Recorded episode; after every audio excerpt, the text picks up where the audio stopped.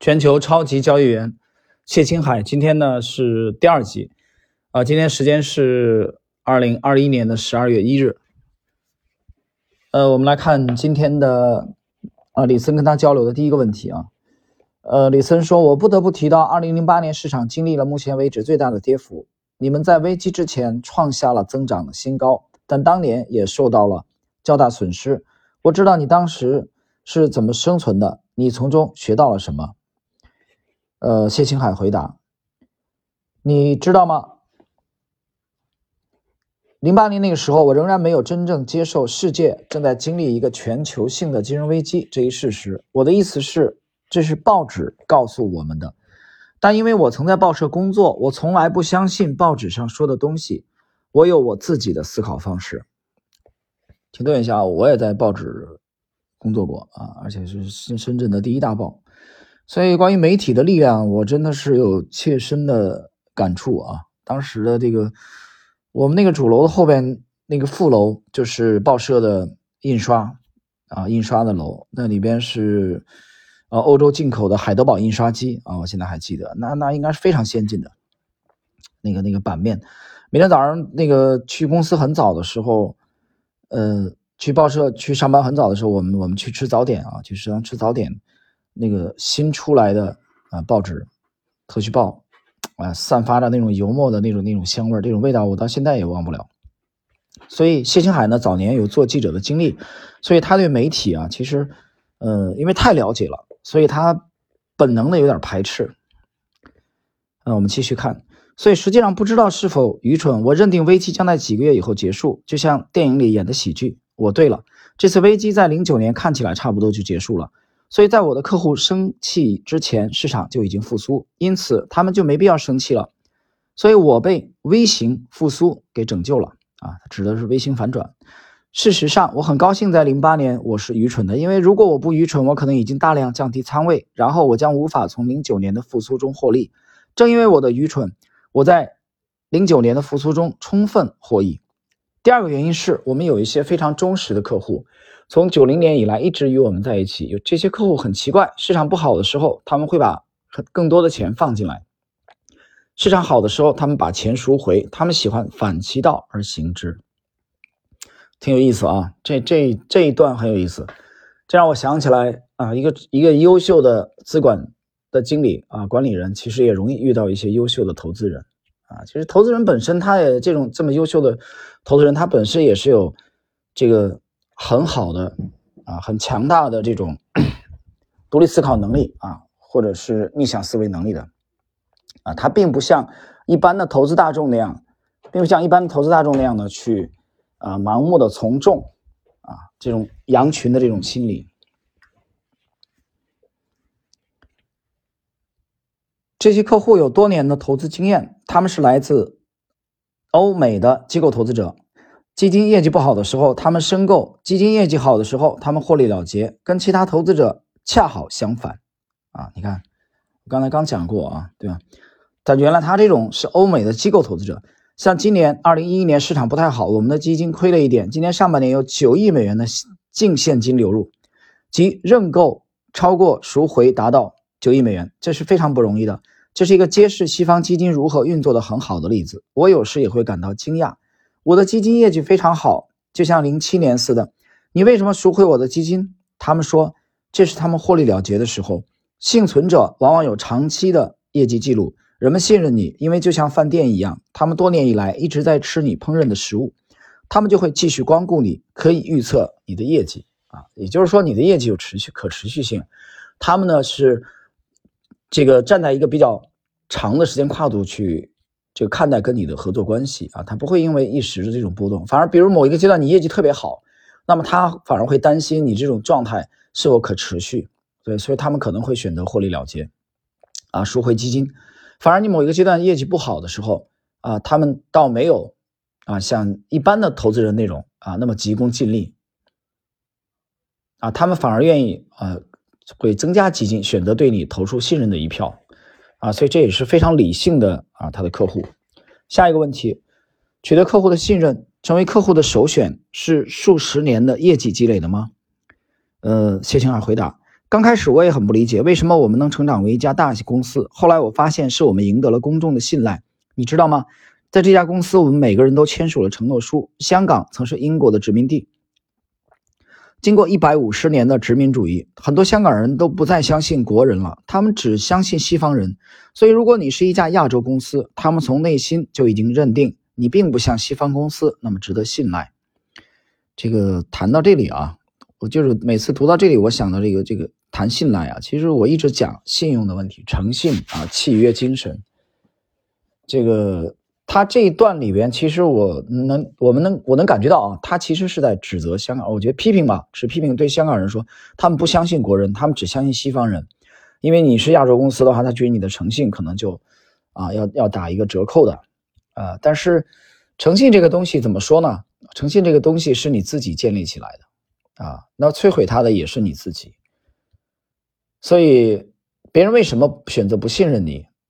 呃，有没有你自身的原因？这是一个很值得我们思考的呃问题。呃，我其实不止一次的想过这个问题啊。其实我我也跟朋友有时候交流的时候，我就在讲啊，我说其实我我我这一年在资本市场打拼啊，就是我有两个模型啊，当然一个是呃股票图表的啊，或者说这个呃，其实不单是股票图表了，我觉得只要是有价格涨跌的这种。啊，嗯，都可以用的 LXZ 这个 Lexi 这个模型啊。另外一个呢，就是呃，跟价格并没有直接的关系啊。当然，另外第二个这个模型里面，其实更多的是啊，从人性的角度啊，这里边我觉得去去推导啊，去推断啊，去判断，去预判啊，去论证。那么这个过程中，其实诚信啊是一个很好的试金石。所以你如果你听我的节目，你会听到这其实是一个高频的词汇，呃，诚信契约。那么，这是一个很好的试金石，也是一个很好的照妖镜。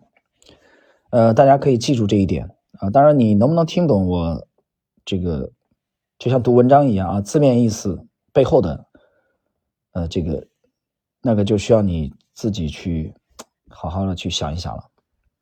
继续。因此，刚开始的几年，我们经历了一段艰难的时期。因为我们是亚洲公司，我们发现许多香港市民他们的反应是：哇，亚洲人他们是不可靠的，他们的职业道德不太好。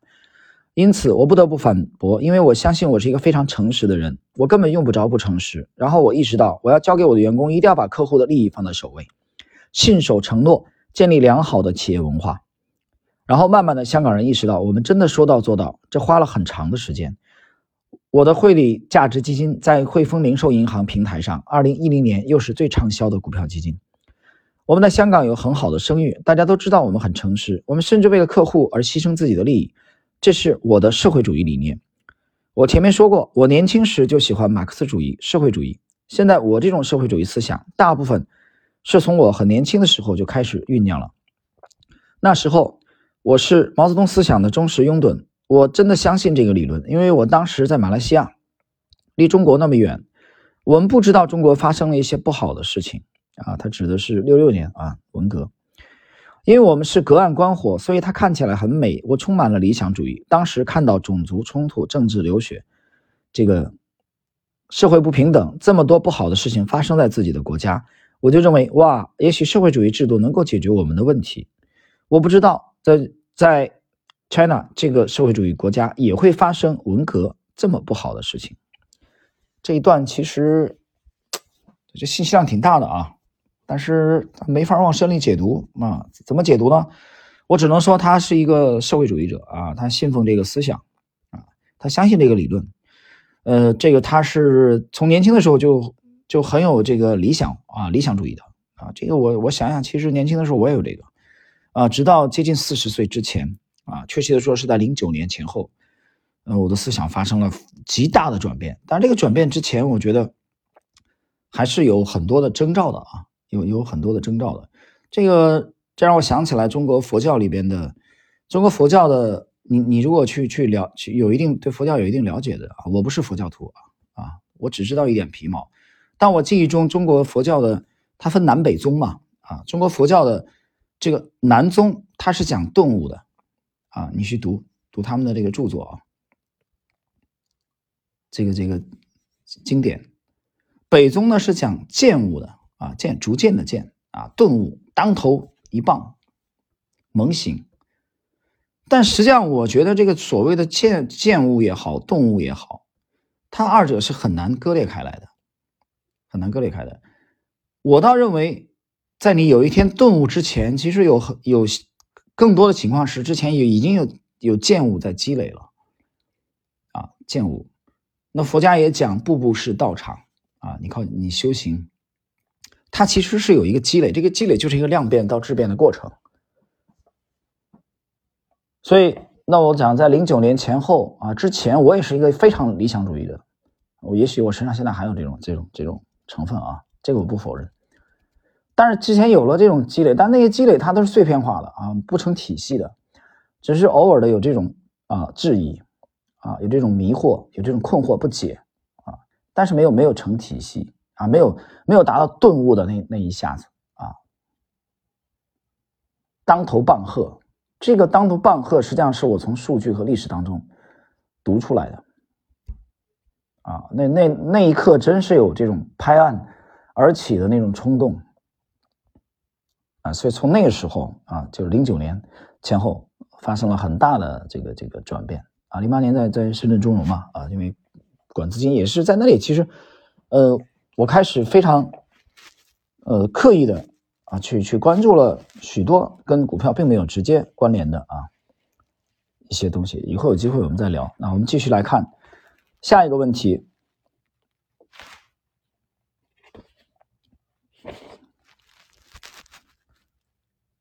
李森说：“你获得了巨大成就，有人称你为香港王牌基金经理，有人称你为香港乃至亚洲价值投资先驱，香港巴菲特。我认为你不是巴菲特，你是独特的。”你认为你和巴菲特这样的杰出投资者之间的区别是什么？哎，很有趣，我们来看一下啊，谢青海怎么认识这个问题？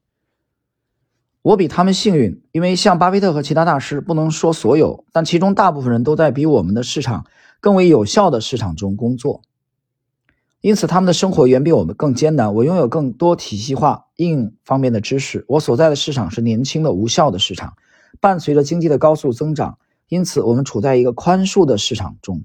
宽恕的市场意味着你可以犯很多错误，而你仍然能够生存下来。我知道，对于像巴菲特这样的西方投资大师，他们的市场远没有我们的市场这么宽容。如果他们犯错误，比我们难存活得多。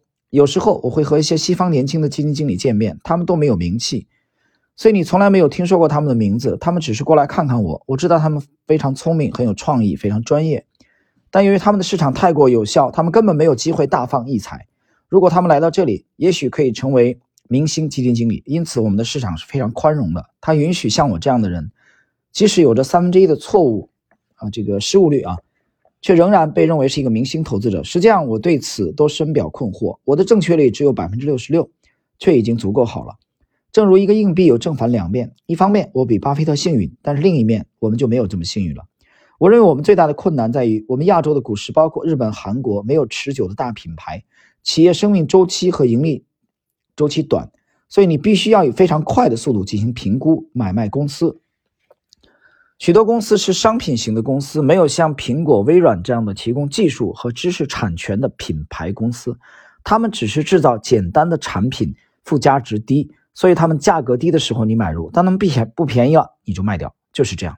啊巴菲特可以买到可口可乐这样的公司，并持有了三十年，因为他有专营权，他有品牌，他进入壁垒比较高。巴菲特把这称为持久优势，实际上也就是他讲的护城河啊。巴菲特讲的护城河，这个这里我觉得还真有点感想啊，跟大家一起聊一聊啊。他说。呃，比较困难。他在亚洲投资，投资亚洲股市比较困难。比如说韩国也好，日本也好，没有什么持久的大品牌，企业生命周期和盈利周期都比较短，这个对投资来说其实不是很有利。对他们这种长期投资者，巴菲特就比较好。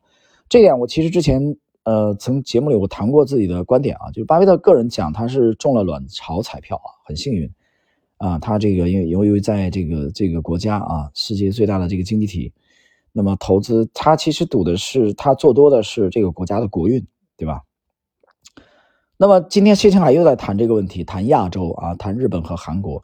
那么连亚洲、连日本和韩国都没有按他的标准，按谢青海一二年的标准啊，这个访谈都没有什么，没有多少持久大品牌，其实是有的啊，其实是有的。我我个人理解，他跟谁比？他是跟欧美去比啊，跟欧洲和美国去比。关于这个问题，我们之前的节目曾经其实谈过的啊。你企业为什么做不？我我我谈回个人的观点啊，你为什么做不了这个百年老店啊？有人说那不是做了百年老店了吗？啊，某某那还是创啊创始于一七七几年，那不是早超过一百年了？我说你那是你谈的是表象啊，那个企业的魂早就没了啊，没了，对吗？比如说啊，那哥们在在南京路当时就已经一头跳下来了啊。那当时上海的呃陈市长啊上班以后就问一句话啊，今天又有多少空降兵？所以就魂名字还在啊，名字还在，但是企业的灵魂没了，魂儿没了啊，不是这样吗？我我以前曾经节目里讲，就是到我我在上海期间的话，每年春天基本上都会去崇明去吃这个刀鱼啊，在中国的长江的下游吧啊镇江。镇江和这个啊崇明的这个刀鱼都是比较有名的，当然我我我镇江还没去过啊，但崇明离上海比较近嘛啊，我好朋友在那边，所以每年他都会接我去吃刀鱼啊，很新鲜。我去了那里，我才知道啊海刀和江刀的区别。他教我之前，我根本看不出来区别。我去菜场一定要被别人忽悠的，所以呃，但是有时候。偶尔有有两年比较忙没去的时候呢，那我女儿就会比较馋，他就跟我讲，哎，他说爸爸，那我们去吃刀鱼面吧，带我去吃刀鱼面。我就会到这个福州路，啊，福州路口啊，其实离上海书城没多远啊，离人民广场也挺近。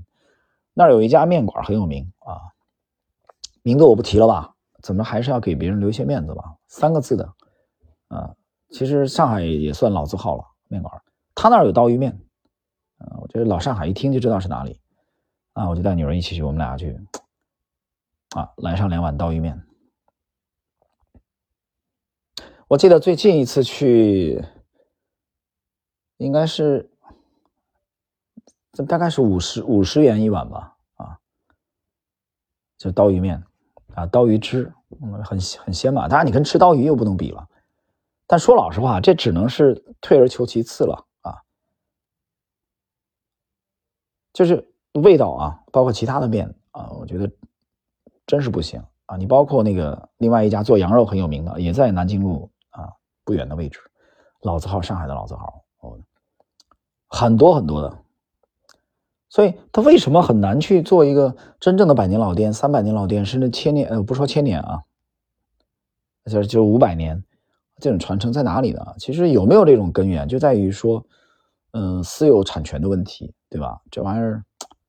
啊，这又聊不下去了啊，没法聊了。怎么聊呢？这一聊又聊到诚信的问题了啊，又聊到这个啊信用的问题了。所以我们回到西青海的回答吧。西青海说，日本、韩国没有持久大品牌，所以对他的这种投资，所以还有一点很关键啊，我刚才读到了，大家注意听。他说你要用非常快的速度进行评估，然后买卖公司。所以你看，你这个这个时候你的交易，你你的作为一个资管人士，你的交易的色彩就很重的。交易色彩其实长线的人啊，长线的人其实他交易色彩是不不重的啊。比如你你去啊，你去这个，我我看过这个罗杰斯的访谈录，我记得有有一次罗杰斯在讲这个问题啊，他说我不是一个交易者啊，不是一个交易者，他说我只是一个投资者而已啊，或投机者，我并不是一个交易者。他不是一不是靠交易的，他的言外之意是什么呢？就是他不是一个特别高频的。但是谢青海在这里的言辞就是我们要快速的评估，然后去买卖公司啊。这个这几个字跃然纸上，给我的力透纸背，字面意思之外传达的意思，就实际上这个就让它是有一个持有周期比较短的意思。跟谁比？跟巴菲特比？为什么要跟巴菲特比呢？因为李森刚才提问的就是说你跟巴菲特的区别，明白吧？哎，所以它是这么下来的，所以读这段大家要注意。所以由于你的这个企业啊不长久啊，你这玩意儿没事就换啊。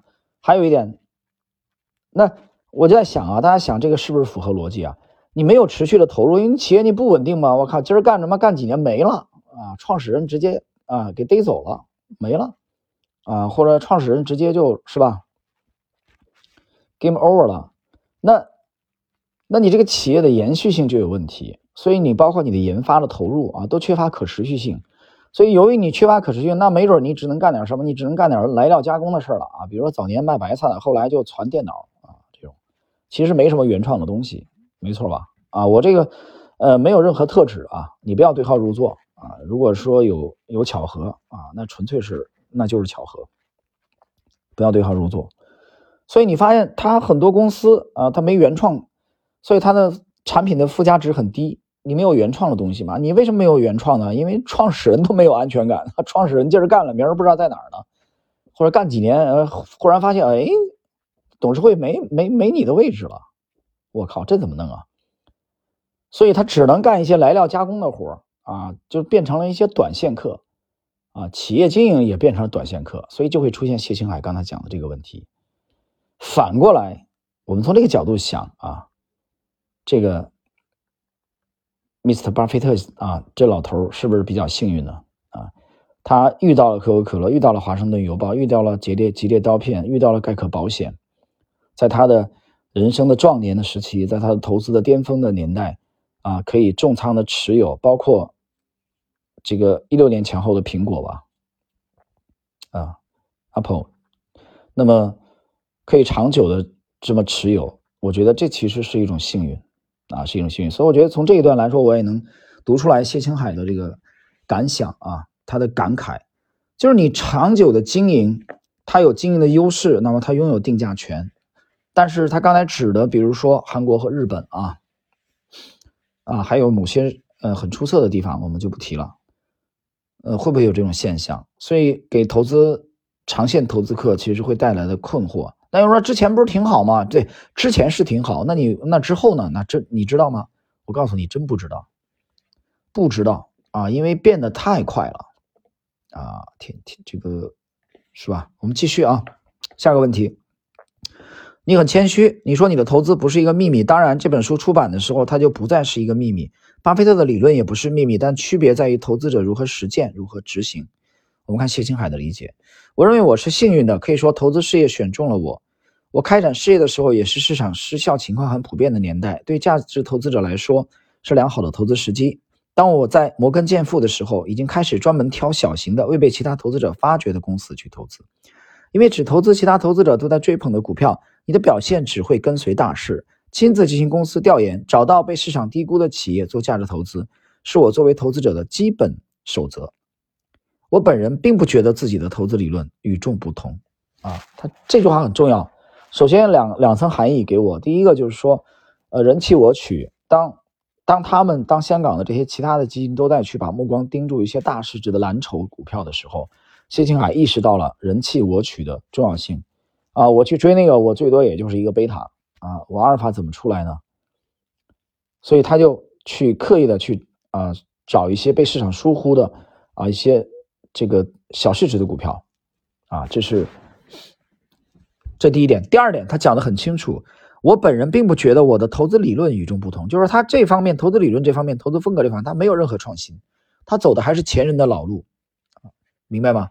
所以我从字面意思来解读啊，他的风格基本上是类似于沃尔特施洛斯这种，啊，以呃价投啊传统的这个比较传统的这种价投为主的。他提到了，因为他提到了中长线投资的时候，这个投资组合的尽量的多元化啊，尽量多元化。他作为给普通投资人的建议。好了，呃，我们这个逐渐进入了谢青海的这个访谈录的最后的部分了啊，大家耐心听啊，这一段这几段问题到这个后边呢还是有精彩的内容。呃，接下一个问题就是整个本书的。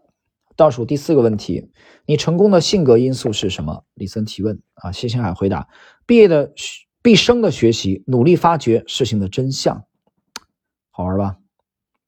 一个人是否愿意受教，以及学习上的慧根十分重要。我愿意尝试，愿意聆听，有坚定的信念，严守纪律，比别人更深入研究每一项大小投资机会。我觉得自己性格。最适合做投资的是孜孜不倦，并严守纪律，时刻寻求学习机会，了解市场变化。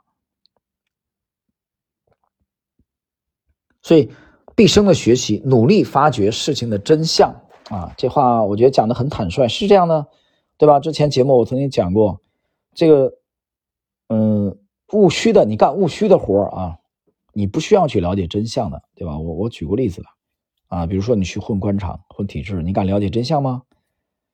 二零零五年吧，在上海的苏州河边，当时我们的公司啊，我去新加盟的那家公司，零五年的夏天。啊，六月份吧，当时是股改，股改中国 A 股的股改的大底啊。我报到上班那天是二零零五年的六月六月六号啊，那是一个周一，我记得很清楚啊，有点热，当时在离苏州河非常近啊，直线距离大概只有一百米。那个公司离地铁站地铁站没多远，我当时去报道的时候，嗯嗯，那么他的创始人啊，老板接待我，我我们在在在在交流。啊，他说：“哎，今儿是个好日子。”对我说：“是好日子。”他说：“什么好日子呢？”他说：“你是说六两个六吗？”我说：“不是，我说今天是诺曼底登陆纪念日。”那么，在就在那里啊，我去报道上班工作了，可能还不到一个月的时间，我记得很清楚。当时我一个同事，上海人啊，我现在我们这么多年没怎么见面了。啊，他当时拿了一个，呃，拿了一个一个打印下来的啊，在网上看到的。当时我们用的是 MSN，啊，QQ 我还没太用，他他用的用的公司里用 MSN 啊，那个 Skype 当时没用，那是后来的事情。MSN 啊，在交流。哎，他说，哎，他说伙计，我这儿有个好东西给你看一下。我说什么东西？啊，我以为是跟股票有关系的东西，因为跟我们的这个工作有关系。结果一看不是，什么玩意儿呢？那题目到现在我还记得，这么多年了。他说。是一个老官对小官的忠告。哎，我一看这题目挺好玩，什么意思？他来给我解释啊，他来跟我讲一下。他说这好，他等会儿来吃中饭说。然后我们就到中午的时候一起步行啊，到公司旁边没多远，那离黄河路石阶很近啊，就周正义开那个阿毛炖品，离那儿没多远，这个穿过去很近的。我们到旁边后，这个这个旁边有一个店，就基本上定点，经常去那里吃嘛。上海人中午这个这个简餐嘛，这个炸猪猪排饭啊，那我倒觉得一般，但上海人很喜欢吃嘛，所以跟同事们在一起习惯了，有时候偶尔我也吃一吃。说老实话，我不太爱吃这个玩意儿啊，猪排饭。这哥们儿还是按惯例来了来了一份猪排饭，然后我说你你给我讲讲你怎么理解这个事儿。我看了，我已经看了一遍了啊。一个老官给小官的忠告，大家也许在网上还搜，可能还搜得到，啊，就是有有一个有经验的在体制内混的啊，告诉一个厨一个菜鸟怎么应该怎么混体制。这里边其中就有一句话，我到现在记得非常清楚，他怎么讲的？不要探究真相，啊，这老官告诉小官不要探究真相，就不要去孜孜不倦的啊去探索啊去挖掘，为什么呀？要去想。啊，去做这么干是很蠢的，这么干是很容易被击毙的，被干掉的，被消灭的。啊，我的同事，我现在还记得他，哎，他也戴眼镜嘛，跟我一样，高高大大的。他当时那表情，我现在记得非常清楚。我们等着这个给老板报了菜单以后，等着上菜啊，中饭的时候，我还记到现在我还记得啊，就是不要探求真相。所以，包括同事之间相处也是这样。所以，东方的文化里啊，在这个神秘的、古老的大国里边，人与人之间相处都是这样的啊。尤其公司里边生存，不要探究真相，但是投资不可以的。谢天海这里讲的是努力发掘事情的真相，这一点我在前几集去点评这个张，呃，张涵和这个 黎延修啊，这部书对我影响最大的黎延修的时候，我都讲过这个观点。做投资不一样的，你必须。探究真相，来不得丝毫的马虎。继续，倒数第最后一个问题：谁对你影响最大？谢青海说：“没有任何人对我的影响最大，历史对我影响最大。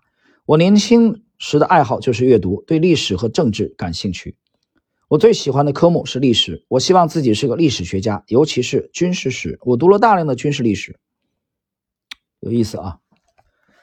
李森的原意就是说，谁你你有没有偶像啊？谁哪个人对你的影响很很大啊？最大。辛海说没有，谁对我影响最大？就是 history 历史。对我影响最大。接着他讲了一个一个案例啊，就是山本五十六的，他而且他就是年轻时候爱阅读，而且对历史和政治特别感兴趣。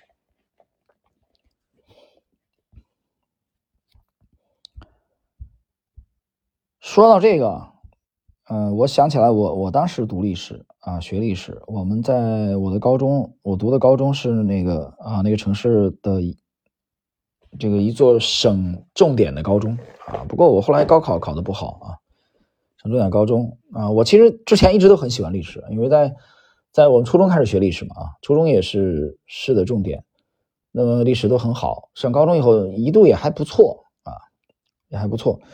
我们看看他讲的这个案例吧。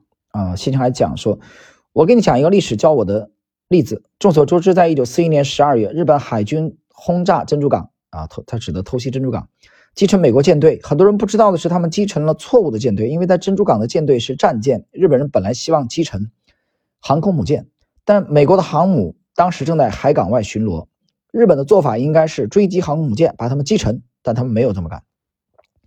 天皇当时非常高兴。他很惊喜，他能炸沉所有的美国战舰。这些日本人像英雄一样凯旋归来。他们仍然有足够的炮弹和燃料来把航空母舰击沉的时候，并没有乘胜追击，却直接回到日本请功。如果他们这样做了，那么日本可能真的有一个很好的机会，不是说最终赢得战争，日本终将战败，因为美国太强大了。但他们可以把战事延长几年，从而或许改写历史。但因为他们没有那样做，一九四二年，美国航空母舰就打回来了，于是有了中途岛之战，美国几乎立即报复，打了胜仗。这件事告诉我们，如果你有优势，你必须乘胜追击，置对手于死地。我们称之为杀手本能。啊，所以这是谢青海的一个感触，他从年轻的从的时候从历史当中学到的啊。他说：“我永远不会忘记。”在会里，一旦机会来了，我永远不会跑掉，我会轰炸，我会长驱直入。所以我的老师是历史。我觉得没有什么新鲜事在发生，所有发生了的或者即将要发生的，已经在过去发生过了。这个是谢青海个人的感悟啊，他觉得历史对他帮助太大了。其实我觉得，刚才我读了他那他最后那段话的时候。大家听起来是不是很熟悉啊？跟杰西·利弗莫尔是不是讲的很像啊？跟威廉·江恩啊讲的是不是也很像呢？啊，其其实是，的确是这样的。那么谈到这里，那最后我们就简单提一句历史，因为在整个这个专辑里边，我历史也是一个高频词啊，我经常放在嘴边。那么谈到历史的帮助啊和影响。其实，我举个例子吧，啊，这个就比如说我们去读书啊，呃，他读了大量的阅读，读了大量阅读。其实历史呢，我觉得有有，呃，有大部头的，但有有有经常有一些听友问我啊，比如在西米里面问我或者微信问，他说，嗯，他说老师能不能谈谈体会？就是我想有没有一些，因为我开始没怎么读历史，没太重视啊，我现在读大部头读不进去。啊，有没有这种从碎片化的一些啊零散的入手的一个好的建议？我我觉得今天我就顺便，呃，我们去读到谢青海这里，他这么强调历史，也是这么强调历史，他的成功跟历史密不可分，嗯，这么善于思考，我觉得谈一点自己的感想啊，我觉得可以的啊。我举个例子啊，就就比如说我，呃，比如说这个 Bible 啊，B I B L E 啊，这部书，西方的。这部书呢，它分这个新约和和旧约啊。我个人认为旧约啊，我更喜欢读旧约全书里边，大家可以去看去读啊，你认真读，那里边其实有很多的历史的东西啊，也有很多政治的东西，也有很多文学的东西，有很多的名言和警句，我觉得非常有趣，写的很好。就是你去学习历史，不一定非要就是就一定要从一部大部头的开始啊。当然，其实有很多。也有很多大部头写的的确是非常精彩啊，比如说这个在最近啊，我最近不是很懒嘛，一直在下围棋嘛，我最近在读一部回忆录啊，很好，新出版的谁后面有机会跟大家介绍一下啊？就是在二战期间啊，这个苏联啊，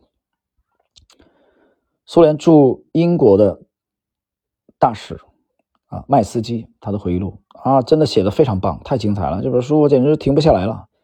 一九三二年到一九四三年啊，这个回忆录写的非常非常好。我觉得某种像这样的外交官的职业外交官的回忆录啊，这关于二战期间的，其实我读还读过一些啊，他的身份很特殊的，这么大部头的，我读的一点都不枯燥，很好看。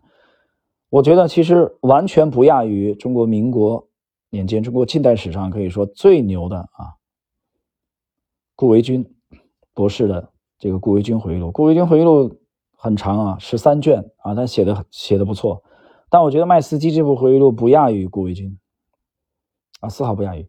所以有一些大部头啊，他其实文笔写的非常好，很精彩。那麦斯基的回忆录为什么我这么推崇啊？后边有机会跟大家再再交流，我还没读完啊，其实才读了三分之一。但是我这里边能能读到很多的这个细节，我从读他的文章啊，读他的回忆录，我能。感觉到啊，很强烈的感觉到麦斯基啊，伊万麦斯基，他其实是一个有心人，他有着非常强大的记忆力啊。这种记忆力就像我在这个洗米和这个半亩红知识星球里边，我去回忆早年的经历的时候啊，我谈到过前苏联另外一位非常卓越的外交家啊，格罗米科啊，前苏联的外长，他担任了至少应该有二十年，二十年以上，老牌的外交家啊，格罗米科。格罗米克就谈自己的记忆力啊，他那个是在啊不是《Leader》那部书里边啊，就是尼克松去介绍格罗米克的时候，他讲了一句话，说拥有说这个人拥有照相机一样的记忆力。我读伊万麦斯基的回忆录的时候，我感觉到伊万麦斯基也有这样非常出色的记忆力啊，他对历史的场景的还原、细节的描述啊，其实很大程度上来源于他的记忆力啊，是一个非常。这个有新的啊，也是文笔写的非常好啊，有机会大家可以去读一读。就是这样的呃优秀的著作啊，你读起来丝毫啊都不会觉得枯燥的啊，不会觉得枯燥。所以这里头呢，我觉得我们能看到很多的历史的细节啊，我们去探究真相，离真相近一点。我觉得这个工作啊，作为一个外交家也好啊，呃，作为一个投资人也好。其实都是出于一个目的啊，就是去还原真相。真相到底是什么，对吧？我们不是那个老官和小官啊，要去为了这个那五斗米，为了每个月的这种工资啊，要去看脸色啊。所以我们不需要务虚，我们必须要务实啊。实实实际到底是什么？发生了什么？这件事情发生以后，有有可能会产生什么样的连锁反应？当你心中没有这个没有底的、没有方向的时候，很简单，有一个所谓的捷径给你，那就是在历史上曾经发生过这种类似场景的时候，那些人他们是怎么做的，正方是怎么做的，反方是怎么做的，进攻的一方是怎么做的，防守的一方是怎么做的，他们有什么心得，他们有什么这个教训。对吧？然后老就是老八后边就是老八说那句话啊，我们最好是从别人的教训当中啊，这个失败当中汲取教训，而不是从你自己。所以这是以上啊，我去这个读谢青海的啊，受李森的访谈的这个内容啊的一点心得体会啊，希望对大家能有一点帮助。好了，那么时间关系呢，我们对整个的啊李森这个访谈录里边十二位基金经理啊，到今天谢青海为止。啊，我们就介绍到这里，其他那几位我就不打算啊介绍了，大家有兴趣自己可以去读一读啊。我们后续这个系列会继续更新啊，我们会继续更新其他的这个全球一些超级的交易员。好，时间关系，今天我们这一集谢清海访谈录的啊这个第二集内容就到这里。